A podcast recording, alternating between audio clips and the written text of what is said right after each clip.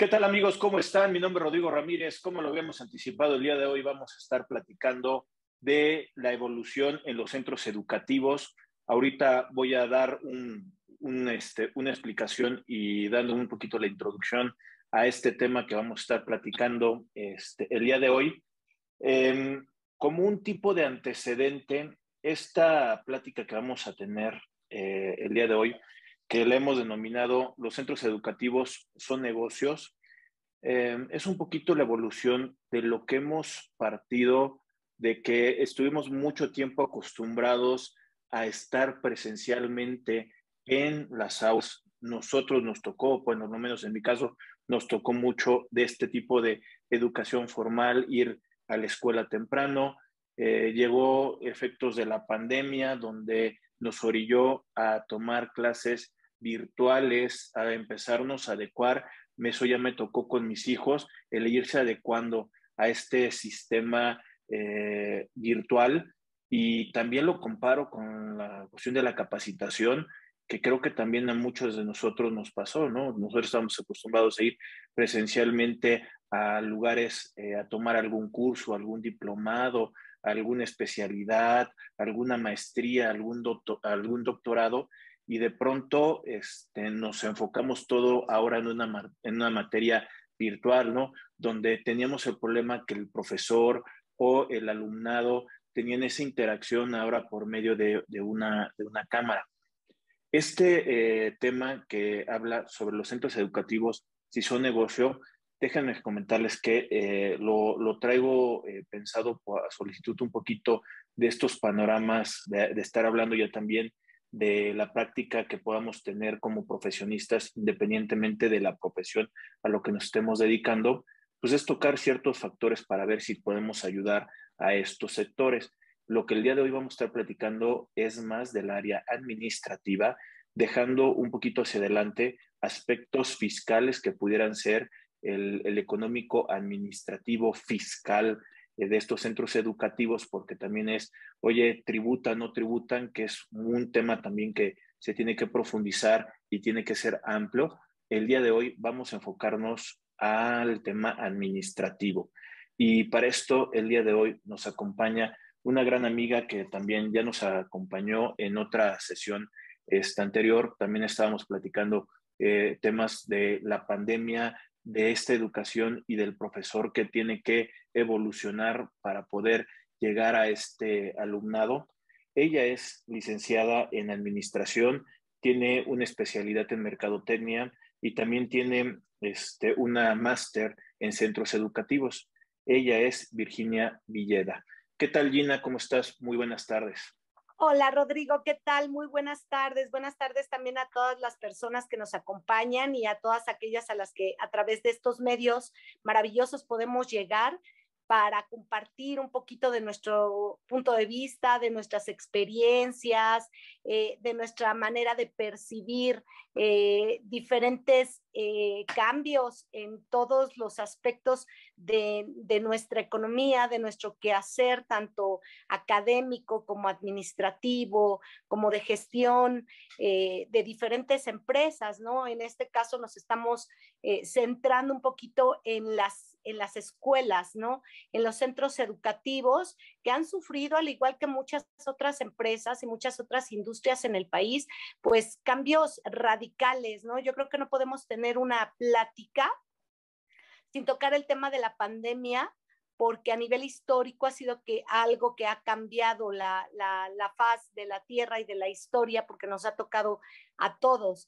Eh, y dentro de esta revolución en la que estamos tratando de adaptarnos a nuevas metodologías, de innovar, etcétera, pues yo creo que no hemos prospectado, no sabemos todavía el rango de impacto que va a tener, eh, sobre todo en las generaciones de egresados de todos los niveles eh, yo creo que lo podremos vislumbrar hasta dentro de una o dos generaciones cuando veamos qué tan capacitados, qué tan educados, formados eh, y actualizados están nuestros alumnos eh, ya en el campo aplicado, ¿no? Podemos hacer ya comparaciones. Ahorita estamos todavía como que tratando de, reestructurar muchas cosas, de adaptarnos a los cambios, de rescatar las industrias. Eh, y bueno, una de ellas y una de las más importantes en nuestro país, pues son los centros educativos, ¿no? Eh, eh, y hay muchos datos que se pueden rescatar. Por ejemplo, estaba leyendo que simplemente en el área metropolitana de, de Guadalajara, eh, han cerrado de forma definitiva 1.800 kinders, kinders, que sí, y nada más en esa área, ¿no? En el área del kinder han cerrado de forma definitiva. Eso no solo nos afecta en la parte de la formación de una generación, nos afecta también en la parte económica de pago de impuestos, de generación de nuevas ideas para crear nuevos mercados, de reestructuración de, un panorama educativo, etcétera. Entonces, eh, bueno, sí, yo creo que sí es importante que ahora platiquemos de los centros educativos como empresas cuáles van a ser las nuevas gestiones, cuáles van a ser las nuevas propuestas y cómo vamos a tener que reaccionar nosotros eh, al momento de ofrecer eh, esos, esos servicios y sobre todo promover la economía y mejorar la, formación de nuestras nuevas generaciones. Fíjate, Gina, ahorita este comentario que acabas de decir de los centros de, Guadalajara, de este sector básico kinder, eh, pues bueno, creo que eh, mucho tiene que ver, sí, el impacto de la, de, la pandemia, pero también por cuestión de la, política de que trae la cuestión del Estado, ¿no? Por allá al principio de esta 4T se había comentado que iban a desaparecer varias eh, guarderías este, del Seguro Social, guarderías que al final de cuentas estas tenían compartidos algunos niños que también se iban a guarderías privadas, obviamente con un tema presupuestal para que pudieran tenerlo. Y con esto de la pandemia que no podías llevar a los niños, pues obviamente pensaría que no había un ingreso económico para poderlo tener. Eh, yo te podré decir, tengo muchos conocidos que cuando inició la pandemia justamente iban a entrar a un grado de preescolar y era la idea de, oye, los inscribo, eh, déjenme ponerle marca de, de, algún tipo de kinder, ¿no? El kinder gym, etc., etc., etc., donde dices, oye, eh, yo los tengo en mi casa, bajo la cámara, bajo mi cuidado, y tengo que estar pagando para que al final de cuentas yo lo tenga que estar sentado aquí invirtiéndole tiempo, cuando realmente como padres ya dejábamos mucho, muchas cosas bajo la responsabilidad de los centros educativos en tema de formación si es complicado con niño de ella de la primaria, con uno de nivel de kinder, yo creo que ese impacto de la pandemia con estos centros de formación a, muy baja este, eh, iniciación del, del, niño, pues yo creo que es, es, un efecto realmente producto de la pandemia, pero bien lo estás comentando, no solamente son los centros educativos,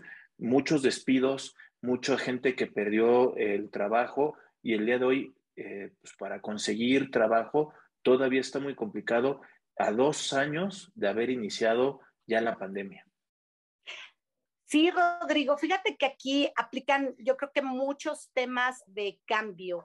Eh, si bien lo comentas, la parte educativa eh, se movía en dos ámbitos, en el ámbito de las escuelas eh, de gobierno eh, y las escuelas de, particulares, ¿no? A diferentes niveles, con diferentes grados de accesibilidad financiera, es decir, de colegiaturas, eh, pero mm, la situación de la pandemia eh, nos toma además en un proceso de cambio gubernamental, en donde todo el sistema educativo se está viendo modificado, incluso a nivel universitario. En este nuevo modelo educativo se habla eh, de cambios incluso de carreras tendientes a desaparecer, en otras carreras tendientes al apoyo y al crecimiento.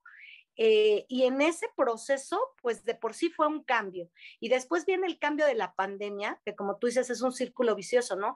Yo como padre de familia me quedo sin trabajo porque mi empresa cerró o mi negocio lo tuve que, que cerrar, ya sea momentáneamente o definitivamente, me quedo sin esos recursos Entonces, tengo que eh, eh, dejar de pagar a lo mejor las colegiaturas de mis hijos y se vuelve esto un círculo vicioso, ¿no? Y aún los que tuvimos la oportunidad de conservar a nuestros hijos en, algún centro educativo, igual tuvimos que cambiar y modificar eh, todas estas estrategias en donde, como te decía, no sabemos cuál va a ser el impacto a mediano o largo plazo en cuanto a, los resultados. ¿Por qué? Porque así como bien la tecnología nos ayudó a seguir en contacto, a seguir eh, dejando tareas, a seguir dando clases a través de la tecnología, eh, muchas habilidades blandas, socialización, este, trabajo en equipo, eh, manejo de tecnología de equipos, sobre todo a nivel universitario, muchas asignaturas que, que, se requería que el alumno estuviera en un laboratorio, en un taller, por ejemplo, imagínate tú las ingenierías, ¿no? Que tienes que hacer mediciones de una máquina, que tienes que hacer, este, no sé, algún patrón de, de, corte y confección, que tienes que hacer alguna práctica culinaria, etcétera. Tienes que estar en ese lugar, ¿no? Porque entonces no se desarrollan las habilidades eh, y las prácticas como debe de ser. Hay muchas cosas que no puedes manejar a través de un tutorial. ¿No? Y eso ya es cuando estás en la universidad. Ahora, como tú dices, ¿no? El manejo de niños chiquitos que están desarrollando apenas habilidades motrices, de socialización y que muchas veces se necesitaba que hubiera una persona especializada en cómo las adquieren esas habilidades de lenguaje, de escritura, de socialización, incluso la educación especial, la educación especial en donde se necesita todavía eh, eh, un refuerzo más en el desarrollo de ciertas habilidades, de ciertos conocimientos y de ciertas técnicas para estas personas que requieren eh, este tipo de, de, ayuda, pues ha sido verdaderamente importante el reto que nos, que nos ha dejado, así como nos ha dejado muchas enseñanzas, nos ha dejado muchos retos, ¿no? Y por eso pienso que es importante empezar a analizar eh, todo este fenómeno desde varias ópticas, desde las ópticas de adaptarnos rápidamente a los sistemas de enseñanza-aprendizaje híbridos o en línea, cómo analizarlo desde la parte de los padres, desde la parte de cada nivel educativo, de las carencias, de las oportunidades y en este caso de lo que de lo que venimos hablando en este momento es del centro educativo como negocio, es decir, cuando tú eres gestor, administrador, dueño, socio, mesa directiva de un centro educativo como negocio.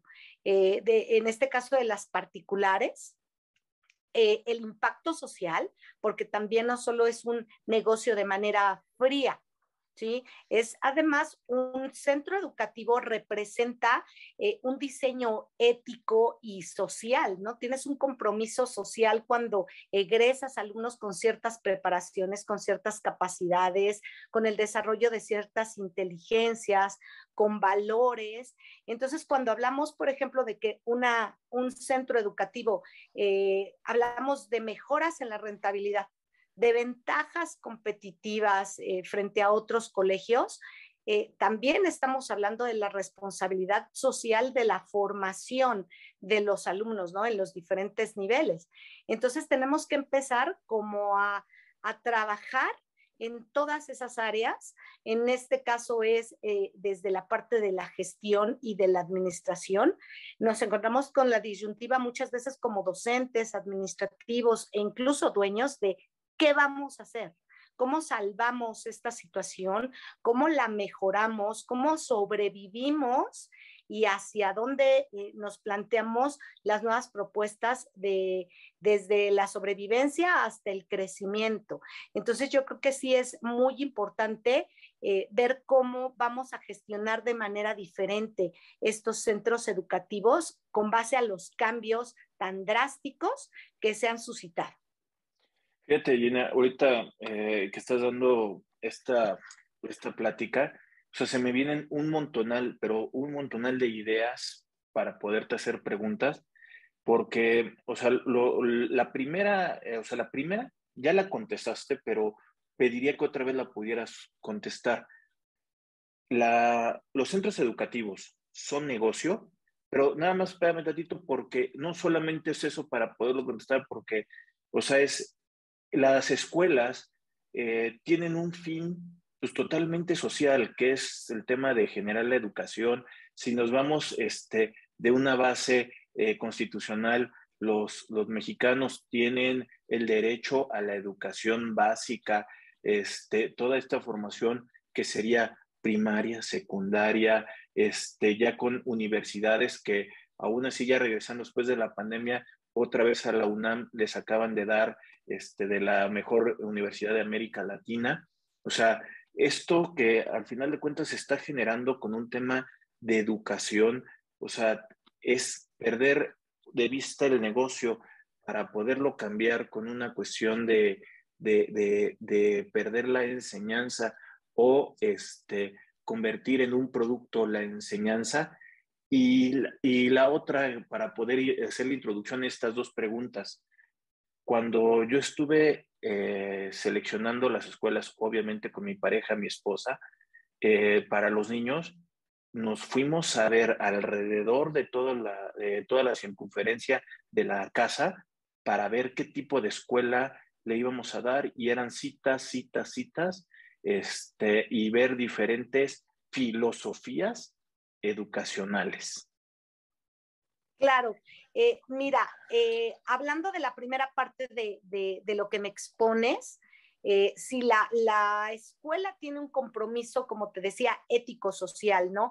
Vamos a, a, ver que incluso hay escuelas que tienen vertientes religiosas, ¿no? Donde desde su plan de estudios, su filosofía, misión, visión, valores, etcétera, va de acuerdo a ciertas, a ciertas ideologías.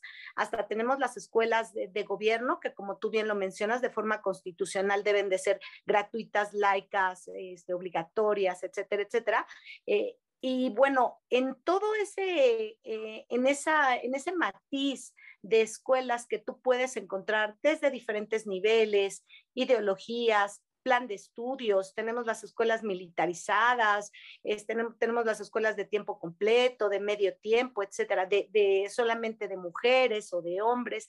En todo ese matiz que, que tienes como padre, incluso ya cuando eres adulto, de elegir eh, una escuela, ya sea cerca, lejos, virtual, etcétera, eh, tienes que hacer, yo creo que un balance de, de, como tú dices, ¿no? Bueno, estamos buscando una escuela cerca de casa, pero también tienes que ver eh, la accesibilidad, eh, lo que te ofrece, lo que tú estás buscando, los precios, eh, los tiempos, incluso las oportunidades de crecimiento, ¿no? Y como tú bien dices, viene la pandemia y, la UNAM, por ejemplo, eh, nuestra máxima casa de estudios, la UAM, el POLI, eh, no solo eh, son centros educativos manejados obviamente por el gobierno o incluso universidades privadas de renombre, no solo es el proceso de educación tradicional de vengan los chicos a las aulas y sacas un producto social, por decirlo así, ¿no? Este, egresan los alumnos que representan la economía, el saber y el progreso de un país, sino además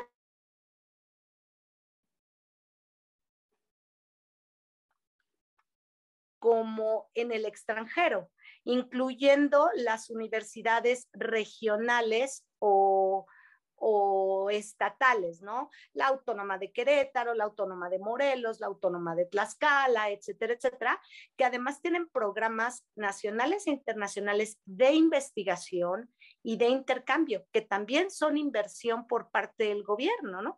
Y de repente se quedan detenidos. No sé, tú eres eh, científico, investigador, médico o científico, investigador, biólogo o alimentario trabajas a través de programas y de, y de proyectos determinados. Se interrumpe y esa inversión queda ahí y queda a la mitad. Yo recuerdo todavía imágenes de investigadores de la UNAM, una vez que la UNAM se cierra, sacando a sus animalitos, sacando sus plantas, sacando sus tubos de ensayo, sacando todo lo que no se podía quedar adentro porque la escuela iba a cerrar, ¿no? Ahí se ve detenido no solo inversión, sino además se ve detenido progreso.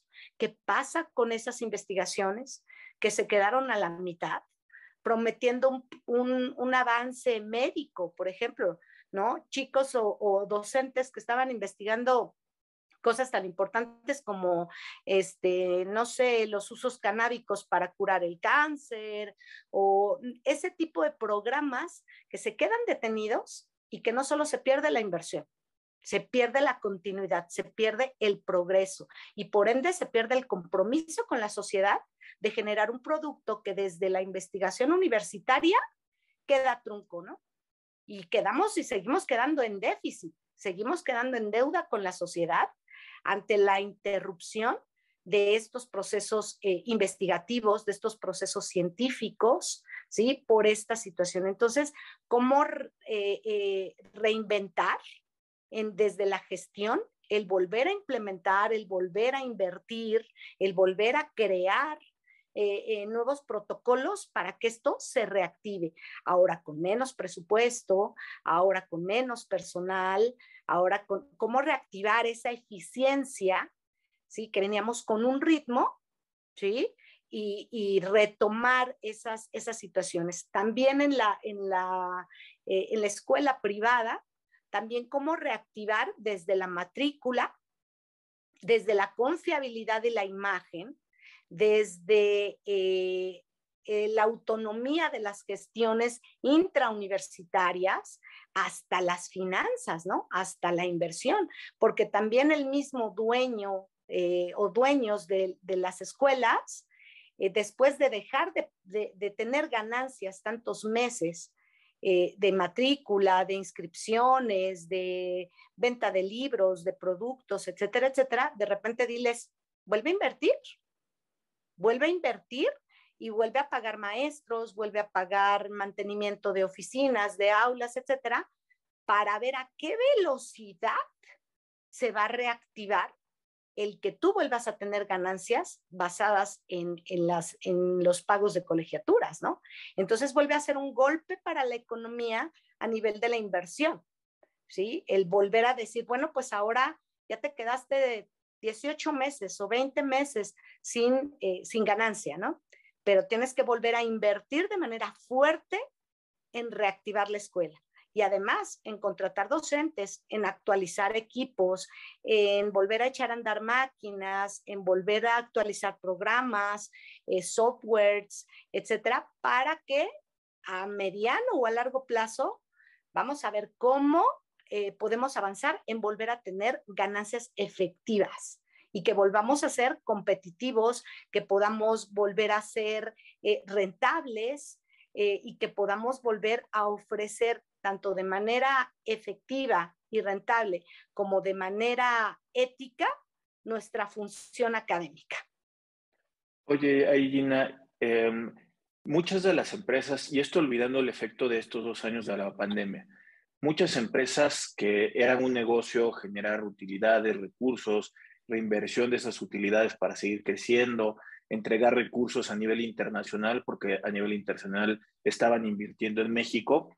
De pronto se volvió muy conocido el que empresas ahora se vuelven socialmente responsables, por ahí hay un, este, un reconocimiento, cadenas de producción, aparte de esto, que ayudan a la ecología también, también en busca de la sustentabilidad de ciertas regiones, o sea, del negocio, eh, un compromiso a nivel internacional, ético y moral de los negocios, a irte a un tema social. En este caso, también se ha escuchado mucho, las escuelas siempre ha sido un buen negocio, pero ah, realmente el fin es social.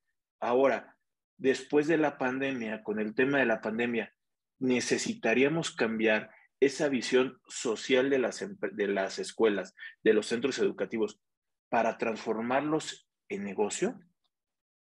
Bueno, yo creo que eh, si se gestiona de manera inteligente eh, eh, la parte de la, de, de la escuela, al igual que, por ejemplo, la parte de los hospitales, puede seguir siendo un negocio siempre y cuando te adaptes de forma rápida y eficiente a los cambios actuales. Es cierto que tenemos eh, un compromiso social, es cierto también que es un buen negocio, ¿sí? Y que, y que ha sido un negocio durante mucho tiempo que ha crecido muy rápido, o sea, que crece muy rápido, eh, relativamente rápido eh, las escuelas. Y yo pienso que con esta inversión, considero que es una inversión, el que tú dentro de tus, de tus aulas eh, y a nivel institucional y corporativo, tú puedas implementar programas de sustentabilidad, programas de productividad, y lo han hecho muchas eh, universidades a nivel eh, nacional, universidades de renombre, que fomentan el que dentro de, de sus prácticas profesionales de los alumnos creen productos, ¿no? Por ejemplo, si estás estudiando diseño industrial, que también eh, sepas desde crear un nuevo equipo, una nueva herramienta, una nueva máquina y, que la, y que sepas patentarla y que sepas venderla Muchas veces con ayuda de la escuela se crean incubadoras de negocios para también introducir a los alumnos en esta parte del emprendedurismo, enseñarte a ser emprendedor. Vienen además muchas modificaciones a los planes de estudio, eh, porque ahora ya se está cuestionando también que, bueno, las escuelas siempre han sido centros de intercambio de conocimientos o de impartición de conocimientos, pero ¿qué pasa con la parte humanista, no? Ahora ya se habla, por ejemplo, en el sur de América, de, implementar planes de estudio que toquen temas como justamente enseñarles a los alumnos desde eh, niveles básicos, eh, inteligencia financiera, inteligencia social, emprendedurismo, inteligencia emocional, habilidades blandas, capacidades de venta, eh, estrategias de, vender su propia marca, innovación, nutrición, vida sexual, etcétera. Entonces estamos ante una en donde ya se está cuestionando tanto la funcionabilidad, eh, la necesidad de un centro educativo, que ahora tenemos que replantearnos todas las habilidades. A lo mejor en nuestros tiempos, tuyo y mío, eh, no cuestionábamos ni como alumnos ni como padres el que tú necesitaras aprender en la primaria las tablas de multiplicar. ¿Sí?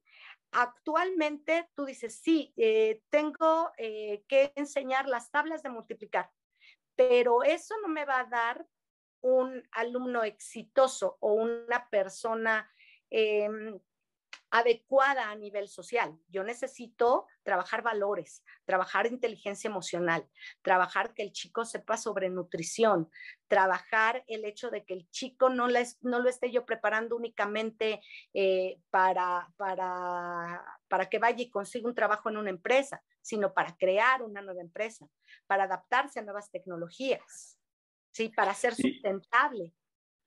Y, fíjate ahí, que, no necesariamente es que salga un técnico y un emprendedor o un empresario, sino que también necesitamos el día de hoy artistas, músicos, necesitamos otras fuentes también de, la, de humanistas que pues al final de cuentas también existen ahí. El día de hoy más con la cuestión de la tecnología, seguramente vamos a tener más ingenieros y más especializados en diferentes áreas tecnológicas, porque el mismo mercado los va a estar solicitando.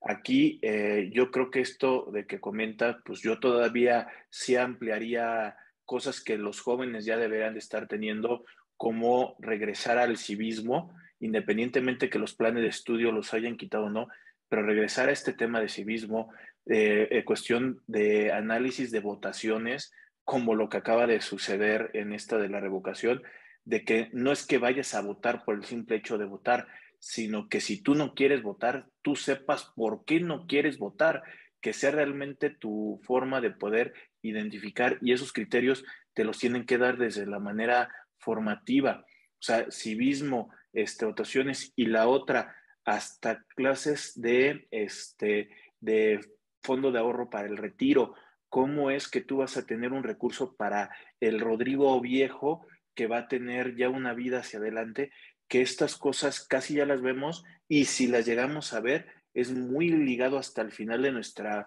vida profesional y que durante mucho tiempo en la etapa educativa pudimos haber analizado diferentes cosas, como esa sensibilidad del emprendimiento, también este tipo de detalles que creo que hacen falta que los incorporemos oficialmente o en estos centros educativos como cosas adicionales que le, estás enriqueciendo, como dices, en un tema humanista. Sí, fíjate que es muy importante que en estas, eh, en estas generaciones, eh, las personas que tenemos en nuestras manos algo tan importante como la educación, eh, podamos crear nuevas propuestas, porque como bien lo dices, no, no solo es que se haya quitado el civismo, es que el civismo sin juicio crítico no te sirve de nada aprenderlo, ¿no? No te sirve de nada abrir un libro y decir, ah, bueno, sí, la historia de las votaciones, en qué año empezaron a votar las mujeres, este, aprenderme el himno nacional, etcétera. Si no generamos el aprendizaje de las habilidades de cuestionarnos, de tener un juicio crítico y sobre todo de tener, de enseñar al alumno a hacer un plan de vida, Lo que comentabas tú de los fondos de ahorro para el retiro, ¿no? Eh, nadie nos prepara eh, cuando en otros países, por ejemplo en Europa, los chicos de 17, 16 años ya empiezan a ahorrar para el retiro desde su primer trabajo, ya empiezan a ahorrar y ya empiezan a ver, eh, así como escoges un seguro de gastos médicos, así como escoges un seguro para tu coche, escoges un instrumento de inversión para poder invertir ahí desde tu primer empleo eh, para guardar para tu vejez, ¿sí? Eh, nosotros no enseñamos eso. Nosotros no enseñamos en, la primaria o en la secundaria eh, una educación financiera. muchos llegamos a, grandes y no sabemos manejar una chequera, no sabemos leer un estado de cuenta, no sabemos por qué nos están cobrando este, ciertos impuestos. entonces, ese tipo de cuestiones que sirven más para la vida práctica, el tener un juicio crítico, el tener una postura política, ambiental,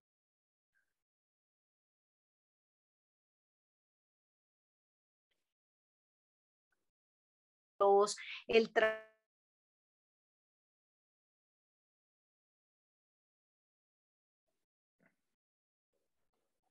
de una inteligencia emocional, no nos, no nos sirve de nada una persona exitosísima de puros dieces que es una calificación, no es una evaluación, es una calificación numérica que no representa ni tus capacidades, ni tus habilidades, ni tu futuro, ¿no? Antes pensábamos que una persona con puros dieces era una persona inteligente. Y llegábamos a darnos cuenta que a lo mejor esa persona con puros dieces y con mención honorífica de la universidad terminaba fracasando en 10 matrimonios, con tres intentos de suicidio, este, eh, a base de pastillas y alcohol, etcétera. Entonces, tenemos que empezar a redefinir desde cuál es el concepto de éxito. Éxito profesional ya dejó de ser la persona que tenía tres doctorados con puro 10. ¿Sí? Éxito profesional ya tiene que ver en lo personal, en lo familiar en el aporte social, en el aporte cívico, en el impacto ambiental, en muchas cosas que tú vas a dejar como un legado y que también para la escuela es bien importante, Rodrigo, porque representa eh, un, un, activo y además representa una imagen. Como centro educativo, a mí me va a dar mucha más imagen y mucho más prestigio y por ende voy a tener un mayor, mayor valor de marca si mis egresados son eh, personas eh, exitosas en los negocios, empresarios, eh, personas que hagan el cambio en la política, que aporten a nivel social, que aporten a nivel ambiental, que tomen decisiones, que cambien el panorama a nivel tecnológico. ¿Por qué? Porque eso me va a dar a mí nombre, ¿no? Es, es como cuando este, vas a la escuela a recibir el diploma de tu hijo, ¿no? Dices, ese es mi hijo, yo lo, yo lo hice, ¿no? Entonces, cuando nosotros aportamos eso a la sociedad como centro educativo, eso les daba más valor e incluso el tener nosotros más valor de marca les beneficia también a los alumnos que egresan con un título de una escuela reconocida, ranqueada. Ajá, ¿por qué? Porque se está invirtiendo en esas escuelas, se está invirtiendo en esa imagen podemos eh, eh, eh, egresar personas más preparadas, sobre todo para los cambios tan drásticos, y eso genera un círculo virtuoso que tiene que ver y que se ve reflejado en nuestra inversión y aportación a nivel social, a nivel financiero y a nivel de los valores agregados que les ofrecemos a nuestros alumnos. Entonces, yo creo que sí es muy importante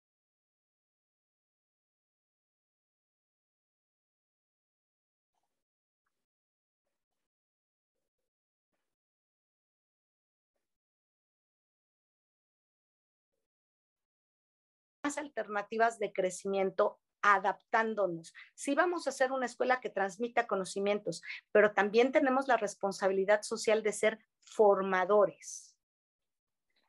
Oye, Gina, eh, o sea, por ejemplo, ya tocaste tema social, ya, ya comentaste en invertir en cuestiones de profesores, ya también estuvimos viendo un poquito las diferentes temáticas que debería de tener el, eh, el pues, materias que se van incorporando, tema humanístico para los alumnos, para que al final de cuentas vaya generando una marca, una marca que sea llamativa para los padres, para los mismos alumnos, porque al final de cuentas forma parte de su crecimiento.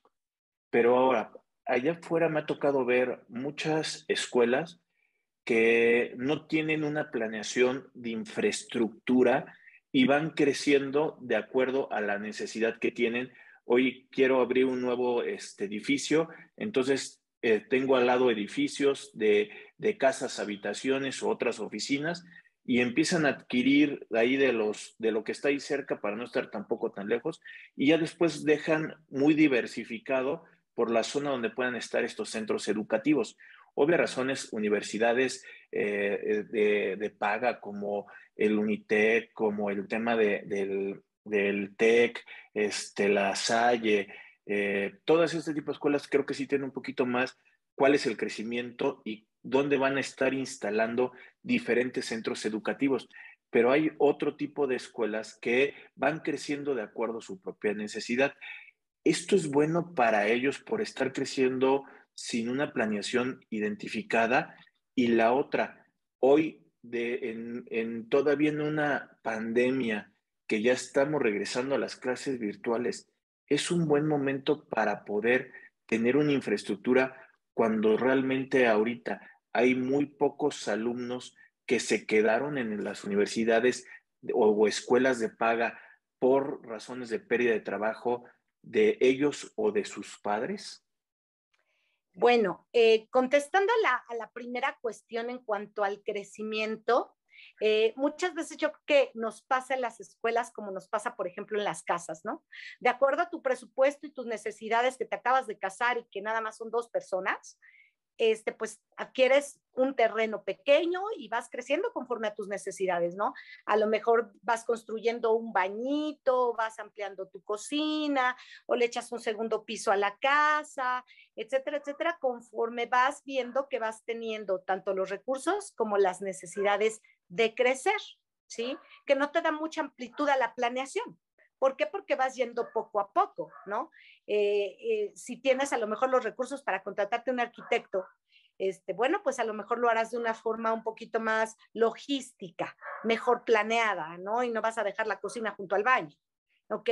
Pero en muchas escuelas pasa lo mismo.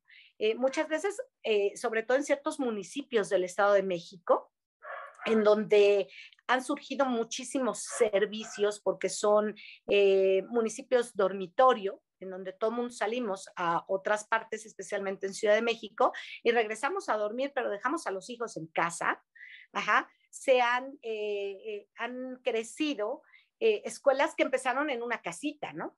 Y que después, bueno, ya este, resulta que ya no nada más es el kinder, ahora ya pusimos la primaria y, y, este, pero el gobierno nos está pidiendo que tengamos días de acceso, que tengamos este, seguridad en la construcción, eh, que tengamos una cancha por lo menos de fútbol o de básquetbol para actividades físicas, etcétera, representa ya un reto en cuanto a la capacidad de crecimiento que también en el momento de gestionar los dueños o los socios debemos de ser muy inteligentes y saber, número uno, cómo invertir.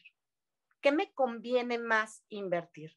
Prefiero invertir en ampliar de nivel educativo, es decir, que si toda la vida he sido primaria, ¿me conviene tener ahora secundaria o me conviene tener una buena primaria, pero de excelencia?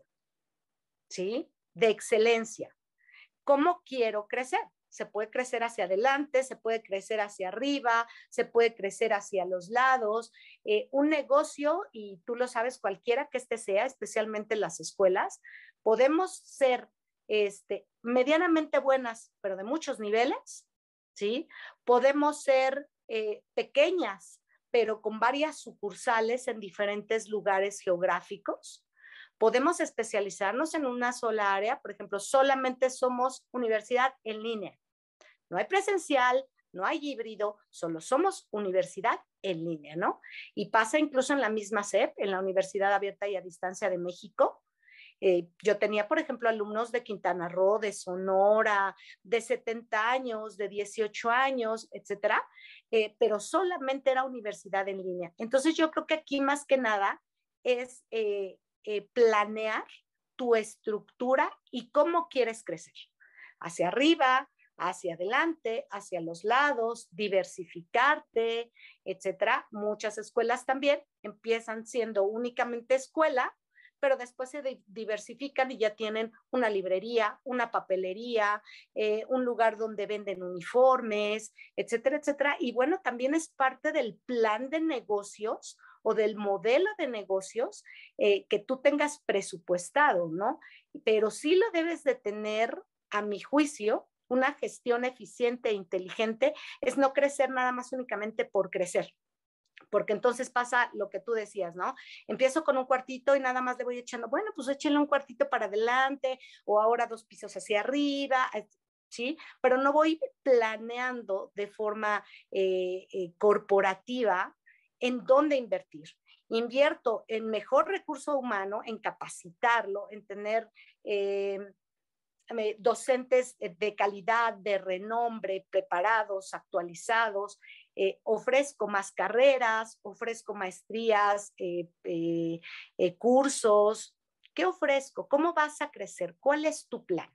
¿Sí? Sobre todo ahorita viene mucho el reto de que justamente por lo segundo que comentabas, que es, bueno, este, nos vimos resumidos en la pandemia a que aunque tú tuvieras una escuela con instalaciones magníficas, de nada te sirvieron porque nos tuvimos que ir todos a casa y a ti como, como eh, eh, dueño de una escuela, en lugar de generarte ganancias, te generaba gastos porque tenías que pagar la renta, porque tenías que, que, que, se limpiara, que se hiciera mantenimiento y estaba generándote pérdida en lugar de ganancia, ¿no? Ahora con esta nueva, eh, este nuevo replanteamiento a nivel educativo y logístico, es importante que las empresas educativas se replanten. ¿Me conviene o estoy estoy alimentando un elefante blanco y estoy regalando dinero que bien lo podría yo invertir en mejorar mi infraestructura, en cambiar mi software, en contratar eh, personas más capacitadas, en ser más eficientes, es decir, hacer más con menos y, y de mejor. Fíjate ¿Cuál es el plan? Viene un replanteamiento. Sí. Fíjate que ahí, este, para poder ir también eh, platicando por lo que está diciendo la palabra innovación. Eh, muchos eh, centros educativos el día de hoy para poder traer otra vez al, a, traerlos eh, a los ojos para este negocio, pues tienes que innovar, ya lo habías comentado también, es esa generación de la marca. Déjame también comentarte en esa investigación que yo estuve haciendo para eh, escuelas de mis hijos antes de la pandemia, mucho antes de la pandemia, fue la primera vez que yo conocí el Mentimer o el Menti, que también este, ya ahorita lo estamos utilizando mucho para esa interacción con los alumnos. Pero era llegar a esta escuela y el, el, el, maestro de ceremonias o la persona que te está dando el recorrido para que conozcas todas las instalaciones y todo lo bonito que puede ser, lo llamativo, eh, nos sienta en un auditorio y para motivar la, la, este, la plática, nos dicen, a ver, entren en su celular a esta clave, nos dan una clave de Menti y este, entramos y lo que nos dicen es pongan qué es lo que están buscando en una escuela, ¿no? Y lo proyectan para que todos los padres, este, prospectos de padres de los hijos que van a estar inscribiendo, lo vean. Entonces, en el palabra Menti, pues empieza a generar, mientras más ponían seguridad, este, educación, este, todo, pues mientras más, más personas ponían la misma palabrita, más grande se iba haciendo, ¿no? Yo lo que decía, estos cuates traen el mismo speech, lo único que están haciendo es que te participan o haces que tú puedas participar con ellos. Entonces, eso es la forma en que ellos están haciendo innovación para poderle llamar primero los ojos de los padres, pero también esto es lograr y mantener una innovación el día de hoy con toda la competencia que también debería estar haciendo lo mismo. Eh, bueno, acuérdate que tanto a nivel de, mercadotecnia, eh, también es un área en la que nos hemos metido en, en muchísimos retos nos hemos encontrado con muchísimos retos. ¿Por qué? Porque los consumidores de cualquier mercado, llámale productos, servicios, etcétera, nos hemos vuelto muchísimo más exigentes y muchísimo más juiciosos. Actualmente todos los consumidores de cualquier producto o servicio ya somos más analíticos, eh, ya no nos dejamos guiar nada más por el, este, el espectacular muy llamativo o, este, o el comercial de la tele, etcétera. Ya nos ponemos a investigar. ¿sí? ¿Por qué? Porque están llegando a tu mente tanta cantidad de información que ya te vuelves una persona eh, comparativa incluso con precios y productos. Lo vemos en el súper, ¿no? Si yo tengo este producto que es igual a este producto de diferentes marcas, me pongo a ver desde el precio, la durabilidad, la utilidad, los ingredientes, etcétera. Lo mismo pasa con los servicios, especialmente en las escuelas y especialmente los padres que tenemos cierta información, eh, eh, cierto nivel o acceso a la, información y sobre todo que tenemos el tiempo y el cuidado de elegir lo que pensamos que es la mejor opción para nuestros hijos o qué es lo que nuestros hijos eh, desean o necesitan. buscamos también esa parte de, de comparar escuelas, ¿no? Nos damos el tiempo de ver desde la escuela de, gobierno, desde la escuela este, que tiene a lo mejor más actividades físicas, desde la escuela que tiene más prestigio, hasta la escuela que nos alcanza económicamente, ¿no? En esa, como tú dices, investigación, eh, obviamente las escuelas están en una competencia directa entre ellas, ¿sí? Y eh, uno de sus elementos más importantes para captar matrícula, para captarnos como consumidores, ¿sí? En el mismo proceso AIDA, ¿no? Atención, interés, deseo y acción.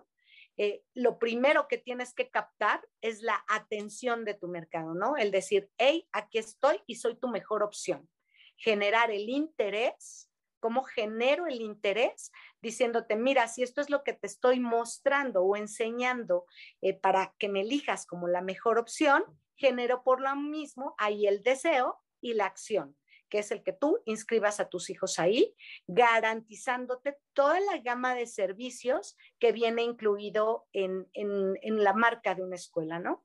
Pero también viene la parte que no vemos a nivel innovación. Cuando tú hablas de innovación, es crear cosas que no están siendo creadas, ¿sí? Dejar un precedente de cosas que van a ser funcionales y súper necesarias. Antes de que existiera el celular, nosotros no podíamos decir que necesitábamos un celular porque no lo conocíamos. ¿Sí? ¿Qué pasa cuando lo creas? Ahorita el celular es nuestra vida. Nos quitas el celular y nos quitaste la comunicación con familiares, este, los contactos, las redes sociales, este, hasta el día y la hora nos quitas. ¿Sí? Entonces, ese, ese primer paso de crear algo que en un momento dado va a ser una necesidad súper eh, inmediata, ¿sí? Es uno de los retos que tiene la escuela. Pero para crear innovación, debes de tener justamente un plan de crecimiento y de inversión, ¿sí? Por ejemplo, muchas escuelas que empezaron eh, haciendo las clases streaming, muchas escuelas que desarrollaron eh, programas como las mentorías, muchas escuelas que desarrollaron los talleres de robótica, de programación, muchas escuelas que incluso te ofrecían dobles titulaciones, ¿sí? Especializarte en dobles titulaciones, eh, escuelas que te ofrecían la incubadora de negocios. Fueron programas en los que se, primero se tuvieron que planear, que tuvieran una funcionalidad y que se pudieran ofrecer como un servicio no solo alternativo, sino que se hiciera para ti necesario. Para mí es necesario y así empezó también la educación en línea. Si yo no me podía trasladar a un centro laboral, o si yo soy madre de familia, o si yo salgo de trabajar a las 10 de la noche y solo puedo estudiar de madrugada, bueno, ahí está la, la necesidad que creamos y el producto para satisfacerla. Entonces, en esta competitividad tan grande entre escuelas, ¿sí? entre centros educativos, la innovación y la inversión en la innovación debe de ser algo que le dé productividad al egresado. Es decir, que tú puedas eh, saliendo de la escuela o desde antes, aplicarlo y desarrollar, ¿no? Por ejemplo, la, innovación de negocios o los talleres de marketing y ventas, este, o la, el mismo emprendedurismo. Es algo que ya te voy a dar como herramienta para que tú empieces a generar tus mismos eh, ingresos o para que tú empieces a desarrollar tus mismos negocios. Talleres de mujeres emprendedoras, eh, programas sociales para discapacitados, en fin, todos estos programas que generan por una parte inversión y toda inversión tarde o temprano al tener un costo-beneficio va a tener eh, estos resultados a gran escala que al rato se van a volver absolutamente necesarios. Por ejemplo, las computadoras. Nosotros crecimos en escuelas que no sabíamos ni lo que era una computadora, en diferentes niveles. Ahorita tú no ibas a inscribir a tus hijos en una escuela que no tuviera una computadora. ¿Sí? ¿Por qué? Porque ya se generó esa demanda en base a un proceso innovador. Entonces tú vas a decir qué clase de dueños tienen una escuela que no le invierten lo mínimo a por lo menos tener una computadora o una biblioteca virtual, ¿sí? O un, este, no sé, una infraestructura adecuada y segura. Entonces, esos procesos de innovación también vienen de la gestión inteligente, de la inversión inteligente y de la adaptación a los cambios. Y es muy importante eh, eh, que sí veamos que es algo que ya no podemos obviar, que ya no podemos pasar por alto que es justamente una inversión inteligente. Y, fíjate lo que comentas de la, de la computadora, o sea, sí es, es, es lógico ver el día de hoy que un trabajo no tenga una computadora, ¿no? Y a muchos de nosotros que pasamos por la secundaria nos decían, ojalá aprendas a escribir la máquina de escribir y las posiciones para poderlo hacer. Hay veces que que, como cuando también aprendías a tocar este, el piano y no tenías piano, pues en las dibujadas de, las teclas, ahí empezabas a aprender y ya cuando llegabas a, la escuela para poder tocar el piano, igual la máquina escribir, la exposición de cómo están las letras, uno pues más o menos lo puede hacer porque ya se aprendió en dónde están ubicadas las letras para una computadora. Algo tan básico, creo que eso, que es cuestión técnica el día de hoy, no veo alguna profesión sin que tengas la computadora y que todavía sigas escribiendo a dedito, lo veo muy, muy complicado, pero bueno, hay, ahora sí que hay factores para todo. Y además, hay algo que te quería este, sumar rápidamente. Parte también de la innovación como definición es que al crear cosas nuevas, estás creando también dos cosas.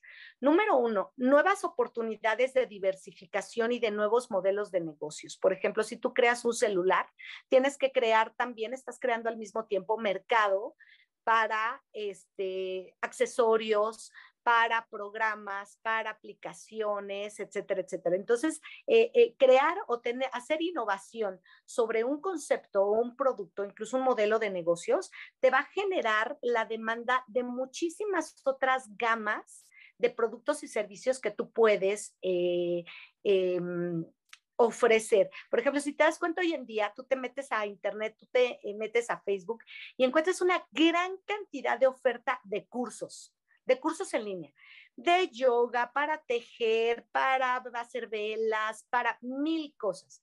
Entonces, eso surge del proceso innovativo de haber creado un concepto de educación o de preparación o de actualización en línea.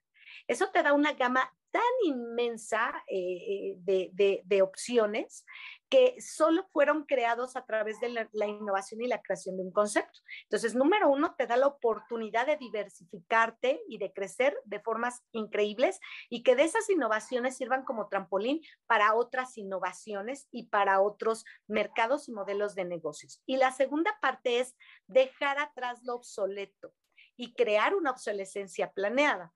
Eh, ¿Por qué te digo esto? Porque me decías ahorita que muchos de nosotros nos enseñaban en la escuela a, escribir a máquina, ¿no? La clásica clase de taquimecanografía. Actualmente yo no creo que haya todavía escuelas que sigan fomentando la, la, taquimecanografía, ¿no? ¿Por qué? Porque además es algo que ya no tiene aplicabilidad práctica.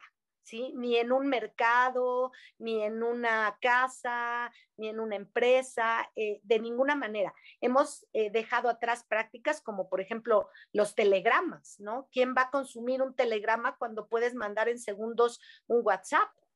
¿Sí? Entonces, estamos desarrollando el, el uso pero además también el desuso.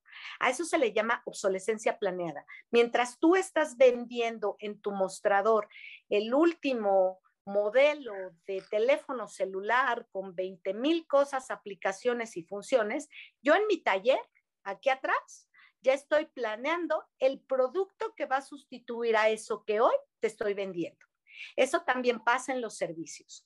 Yo tengo como escuela, como oficina, como hospital, que empezar a tener un taller atrás de mí en donde yo invierta en hacer esta obsolescencia planeada. Este plan de estudios que te estoy vendiendo maravilloso para tus hijos, este taller de o laboratorio de computación que te estoy ofreciendo maravilloso con la última tecnología y todo lo que yo te ofrezca a nivel de servicios de eh, un centro tan complejo como el educativo, debo de tener también en la parte de atrás algo que el día de mañana lo va a sustituir. No me puede eh, llegar el futuro con los dedos en la puerta de decir, ay, bueno, pues ahora qué más invento. No, no se trata de inventar, se trata de innovar y de planear con tiempo qué van a necesitar, qué habilidades, qué desarrollo, eh, qué destrezas, qué competencias van a requerir tus hijos en el futuro para cuando a ellos los alcance el futuro, ¿no? Entonces, eh, es, es importante para ello que también nosotros en los centros educativos invirtamos no solo en la innovación, sino en los planes emergentes, ¿no? Muchas veces hubo gente que nos dijo, es que nadie nos esperábamos una pandemia.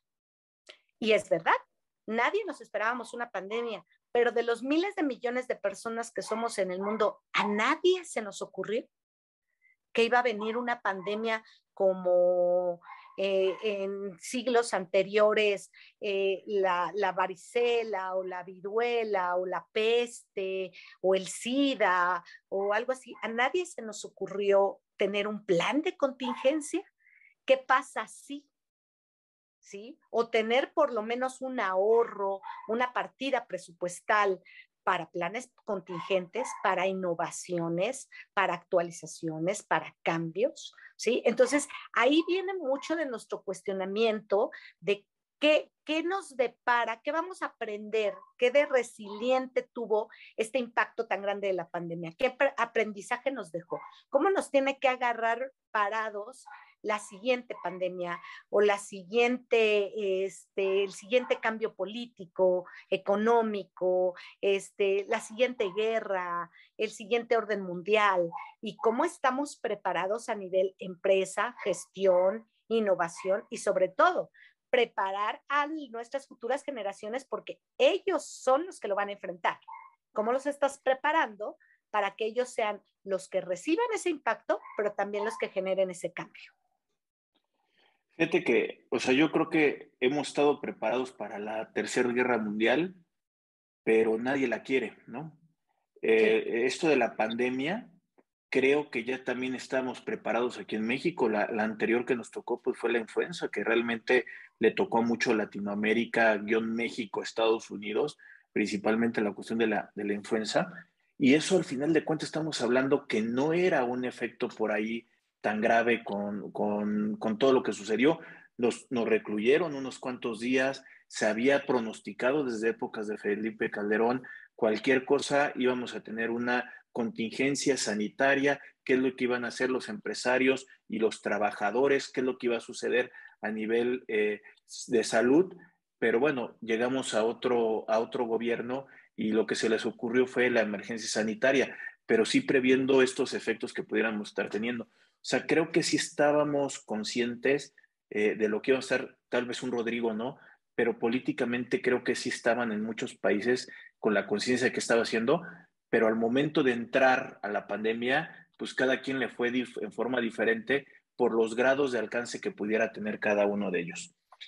Gina, déjame invitar a la gente que, que, que, nos pongan los comentarios en la parte de abajo, los invitamos a que nos sugieran temas, los invitamos a que se suscriban al canal de YouTube de Rodrigo A. Ramírez Venegas, que lo compartan. Ahí también hay una campanita que te, si la aprietas, te, te, te va a estar avisando cada vez que estamos subiendo contenido que nos busquen en cadena de distribución como podcast, eh, pueden ser iTunes, Spotify, Google Podcast, hay este, Amazon, hay un montón de distribución donde pueden encontrar el contenido y creo que puede ser que aunque no lo estés viendo, lo puedes estar escuchando y eso te va a ayudar para tu día a día o te puede ayudar con las ideas. Y por lo simplemente pues, también lo que puedo decir para acompañarte el día de hoy hasta en una distancia que puedes ir de tu oficina a tu casa o a la escuela. También creo que te puede ayudar un poquito el estar escuchando este tipo de contenidos. Ojalá nos ayuden a seguir creciendo.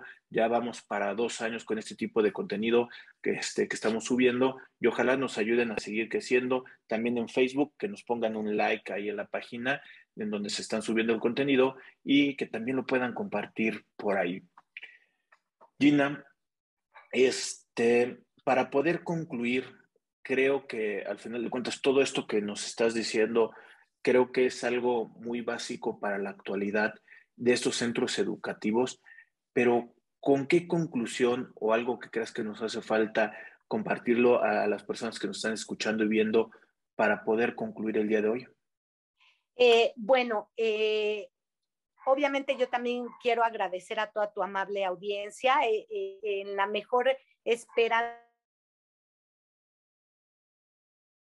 a que tenemos en común, ¿no? Eh, porque yo creo que a todos nos preocupa eh, en el ámbito educativo, pedagógico, ya sea como padres, como dueños de un negocio, de un centro educativo, como alumnos, eh, como trabajadores que nos queremos seguir capacitando y que constantemente estamos investigando nuevas y mejores opciones que nos traigan aportaciones reales y efectivas a nuestra vida. Yo creo que son temas de mucha actualidad lo que tú siempre publicas, lo que tú siempre difundes y es una gran labor social y es una gran eh, oportunidad para que nos mantengamos actualizados y te lo agradezco mucho. Para la gente que somos apasionados de la educación, eh, se nos viene un gran reto para todos los que somos padres, se nos viene un gran reto encima. Eh, ¿Por qué? Porque es un replanteamiento de un nuevo orden de conciencia. Tiene que venir una revolución cultural, una revolución de la conciencia, resultado de este atropello social, demográfico que estamos viviendo, incluso económico, en donde como en todo, vamos a sobrevivir o van a sobrevivir los que, no los más grandotes ni los más fuertes, sino los que más rápido se, se adapten a, a, los cambios, ¿no? Lo vemos, por ejemplo, cuando estudiamos un entorno buca o cuando estudiamos este, actualización de softwares, etcétera, todo tiene un impacto, ¿no? Viene como en cadena o es un efecto dominó. Entonces es algo que no podemos pasar por alto porque todos los días estamos educando y nos estamos educando, ¿sí? Entonces, yo pienso que a nivel eh, de, los negocios que están pegando eh, en la actualidad y que estamos luchando por sobrevivir y por crecer, eh, la mejor decisión que podemos tomar es invertir en la educación. Invertir en la educación no quiere decir que pongas una escuela. Invertir en la educación quiere decir que inviertas todos los recursos a tu alcance, ¿sí? Para poder eh, influir e impactar de manera positiva en generar un cambio de conciencia, ¿no?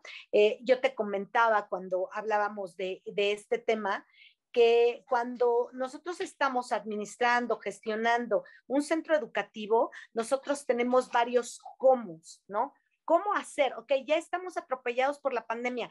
¿Cómo le hacemos para generar una sana gestión de negocios de esta naturaleza? Bueno, hablamos de la infraestructura y de la estructura, es decir, eh, ¿qué, qué, qué tanto le vas a invertir a los activos, a lo físico? ¿sí? Para estar actualizados, para ser competitivos y para eh, dar un servicio eh, de constante calidad y que también genere eh, ganancias y que también active la economía. La parte dos, que yo creo que es muy importante, es el recurso humano. Dice Richard Branson que él no se preocupa por sus clientes, que él se preocupa por sus empleados para que sus empleados se preocupen por sus clientes, ¿no? Cuando tú inviertes en un sano recurso humano a nivel docente, a nivel actualización, eh, personas eh, bien pagadas, contentas, motivadas, preparadas, siempre vas a tener una ganancia del mil por ciento. ¿Sí? no solo en el ámbito eh, económico, sino en el crecimiento de tu misma empresa, porque la gente va a dar más de lo que está pagada para hacer. Se va a poner la camiseta y va a decir, esta es mi empresa y yo la estoy haciendo crecer, estoy motivado, ¿sí? Sobre todo en una empresa donde no estás haciendo zapatos, estás creando futuros, estás creando eh, historias, estás trabajando con seres humanos que piensan, que sienten, que van a aportar y que el día de mañana va a ser la persona que esté trabajando contigo o para ti y que va a aportar a tu empresa en lugar de tener que ser la persona que te va a estar asaltando en la combi. ¿Sí? Entonces, eh, es, es algo muy importante el recurso humano como inversión en lo académico, en lo administrativo y sobre todo en el clima organizacional.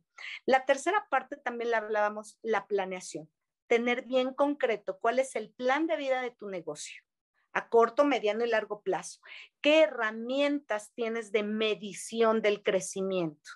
¿Cómo vas a medir que tu negocio está creciendo y hacia dónde va dirigido tu producto? Diversificarse, eh, tener diferentes eh, sucursales, crecer de nivel, crecer en calidad, crecer en prestigio. ¿En dónde estás poniendo toda tu inversión de recursos? La cuarta, que es justamente inversión y directriz, es, bueno, hacia dónde se dirige la creación de mi estructura. Llega un momento en el que la ropa que teníamos a los 10 años, pues a los 11 ya no nos queda, ¿no? Y tienes que pensar en, bueno, ¿qué me voy a, qué me voy a poner, ¿no? Porque esa ropa que me funcionó súper bien, ahorita ya no me funciona, ¿no? Esta directriz habla básicamente de cómo crecer, pero sobre todo, eh, ¿qué, ¿qué voy a necesitar para crecer? Y hacia dónde quiero generar productos alternativos. Es decir, me voy a ir hacia la investigación, a generar productos que la misma empresa o escuela puede vender, como puede ser desde los libros hasta la maquinaria, hasta la robótica. ¿Sí? Tú puedes generar desde el ámbito educativo el Politécnico, por ejemplo, tiene muchísimos productos que ya están a la venta que se generaron desde la inversión de sus laboratorios. Y que empezaron como proyectos estudiantiles y que de ahí tanto la escuela como las personas que lo crearon han sacado y desarrollado y diversificado nuevos negocios. Y por último, lo que hablábamos, la innovación y el legado. Es muy importante que crezcamos eh, no solo por tener eh, un ranqueo de las mejores escuelas o por tener un renombre, sino por eh, las nuevas conciencias que estamos creando. Estamos sacando de las escuelas políticos, empresarios, maestros, investigadores, inversionistas, financieros. Estamos generando una construcción de un tejido social que tiene mucho que aportar pero también mucho que sanar, ¿sí? Porque estamos viviendo en un país desgraciadamente devastado por la violencia, por las diferencias sociales, por la pandemia. Entonces ahorita necesitamos gente que construya, pero que cierre ese tejido social, económico, financiero, de inversión y lo necesitamos rápido, ¿no? Esto era para ayer. Necesitamos eh, eh, crear una conciencia colectiva, necesitamos crear un cambio de, actitudes, necesitamos crear, como tú lo decías hace rato, ¿no? La parte sustentable, la parte de la responsabilidad social, eh, la parte del tejido social, la parte de prospectar hasta dónde esta pandemia va a cambiar la preparación de unos alumnos. Yo hasta dentro de 10 años yo creo que vamos a poder ver qué tanto nos afectó quedarnos dos años recluidos en casa, qué tanto atraso eh, nos generó o qué tanto adelanto nos generó,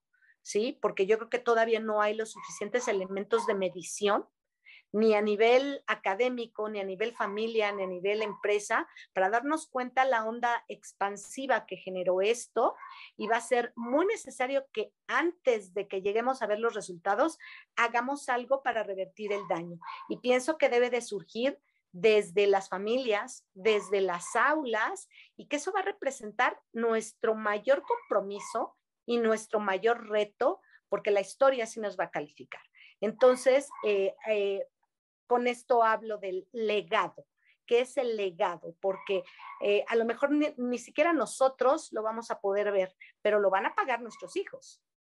¿Sí? Entonces, eso es algo que tenemos que empezar a trabajar desde ya, empezar a ver cuál es el legado, cuál es el, el score de, de, este, de este pierde y gana, ¿no? Y tratar de que se pierda lo menos posible actuando desde ya.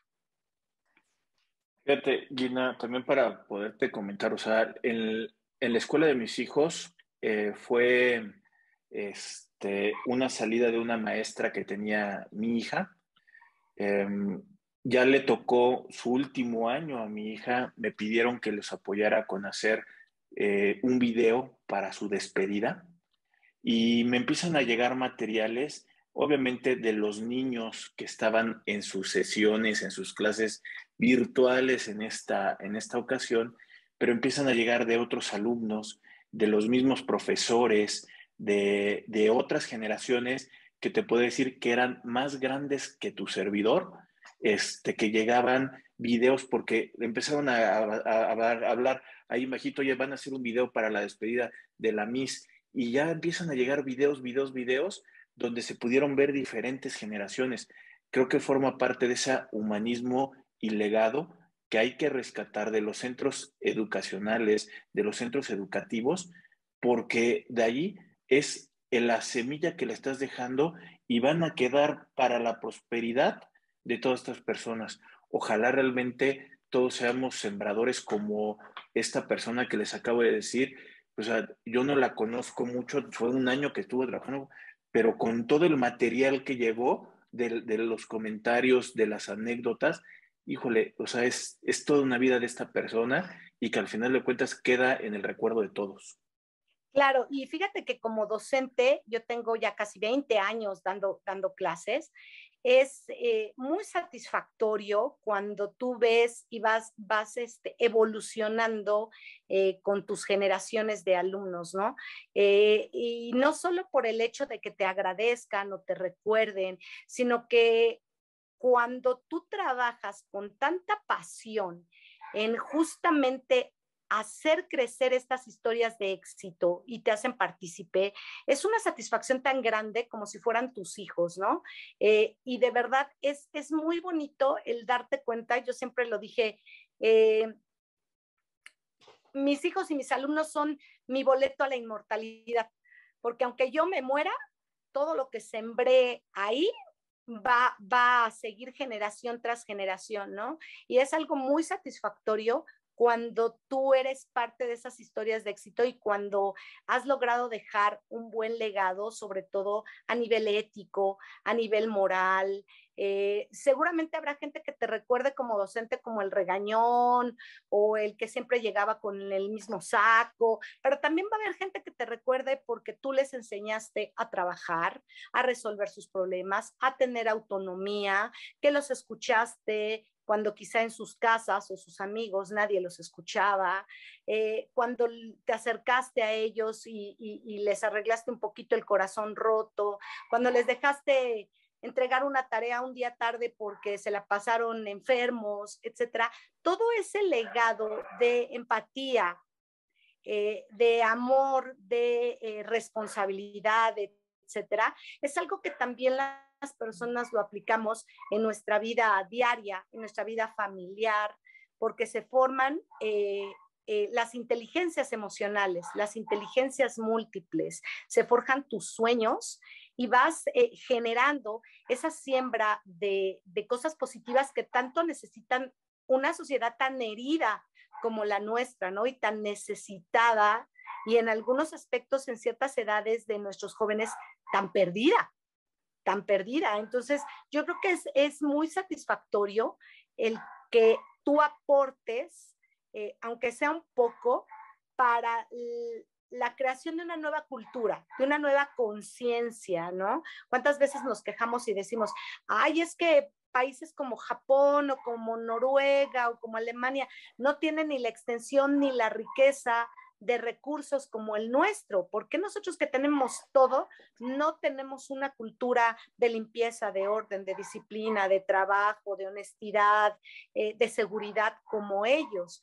Porque ese tejido ha sido muy permeable ha pasado por ahí muchas cosas y nos hemos disgregado y nos hemos separado y no hemos respetado eh, esa dinámica social para seguirla alimentando, ¿no? Entonces yo pienso que los centros educativos eh, siguen siendo una muy buena oportunidad para lo que te comentaba. Podemos hacer negocios y alimentar la economía, inyectar de inversión para fortalecerlas como negocio, desde el punto de vista más frío, que es el negocio y la ganancia, pero que también tenemos esa parte humanista, ética, moral, de rescatar una sociedad, ¿sí? De rescatar unos valores y de generar lo que te comentaba, ¿no? Eh, eh, ¿qué, qué tanta inversión necesitamos de recursos para hacer que esa misma persona que te asalte en la combi sea mejor la persona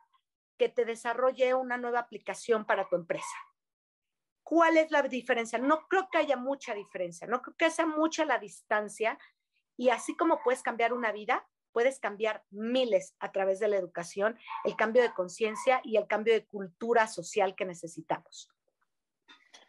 Gina, pues yo creo que con esto ya damos por concluido esta sesión, esta plática a nombre mío, de toda la gente que estamos elaborando este tipo de videos, muchas gracias por acompañarnos el día de hoy. Eh, nos acompañó la licenciada Virginia Sánchez Villeda, eh, administradora también, bueno, licenciada en administración, este, especialista en mercadotecnia y con maestría en centros educacionales. Muchas gracias, Gina, por acompañarnos el día de hoy y ante la distancia, pues bueno, te agradecemos todo. Rodrigo, no sabes cómo te agradezco estos espacios, eh, la inversión de tu tiempo, eh, de tu pasión, de tu entrega para este tipo de, labores tan importantes y tan necesarias, porque es una forma de educarnos a todos y entre todos y de aportar. Eh, y de verdad yo creo que eso es algo que necesitamos muchísimo ahorita, ¿no? Esta comunicación, esta interacción, este intercambio de conocimientos, eh, y sobre todo de creación de conciencia.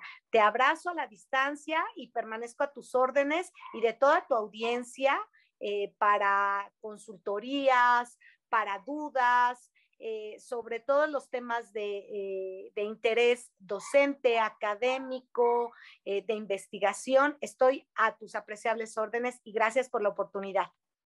Eh, no sé si nos ayudas a compartir este, tu correo electrónico para que la gente que nos está viendo cualquier cosa tenga la oportunidad también de ponerse en contacto contigo. Claro que sí, con todo gusto les comparto mi correo. Eh, si quieres, te lo, te lo escribo. De todos modos, es ginavilleda22 arroba yahoo.com.mx. Y, y quedo a tus órdenes.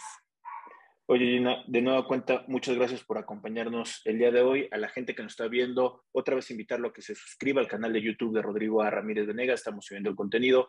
También busquen la plática anterior que tuve con Gina. Creo que también puede ir eh, complementando como una pieza por ahí de, de, rompecabezas y ver esos aspectos más allá de, de, temas contables, legales. Hay que ver también el área administrativa.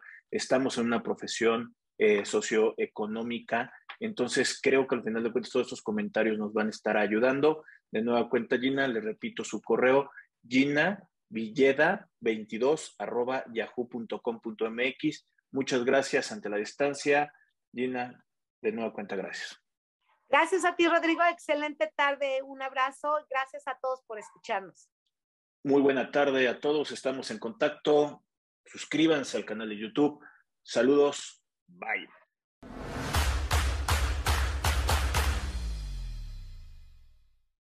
Si llegaste hasta aquí, te pedimos que te suscribas al canal de, de, YouTube de Rodrigo Ramírez Venegas y también que nos apoyes dándole like a la página de Facebook. Te recordamos que si tú quieres saber más de 10 datos rápidos que te pueden llegar a, servir en tu día a día, aquí, apriétale aquí, aquí lo estamos poniendo. Y también te sugerimos que le puedas dar a, like a esta lista que lo que te va a ayudar es a darte contenido de las entrevistas que estamos realizando a través del canal. Suscríbete.